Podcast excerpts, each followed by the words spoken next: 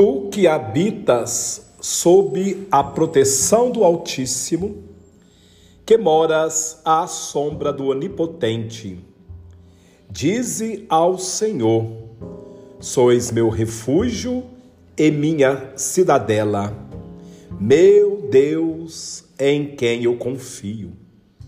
Ele quem te livrará do laço do caçador e da peste perniciosa.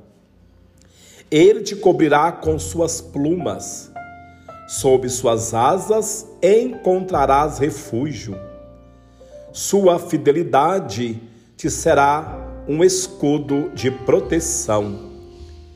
Tu não temerás os terrores noturnos, nem a flecha que voa à luz do dia, nem a peste que se propaga nas trevas, nem o mal que graça ao meio-dia.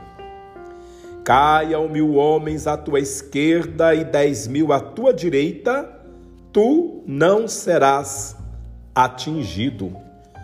Porém, verás com teus próprios olhos, contemplarás o castigo dos pecadores porque o Senhor é teu refúgio. Escolheste por asilo altíssimo. Nenhum mal te atingirá, nenhum flagelo chegará à tua tenda, porque aos seus anjos ele mandou que te guardem em todos os teus caminhos. Eles te sustentarão em suas mãos, para que não tropeces em alguma pedra. Sobre serpente e víbora andarás. Calcarás aos pés o leão e o dragão. Pois que se uniu a mim, eu o livrarei e o protegerei, pois conhece o meu nome. Quando me invocar, eu atenderei.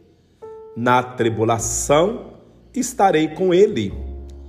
Hei de livrá-lo e o cobrirei de glória. Serás favorecido de longos dias, e eu lhe mostrarei a minha salvação.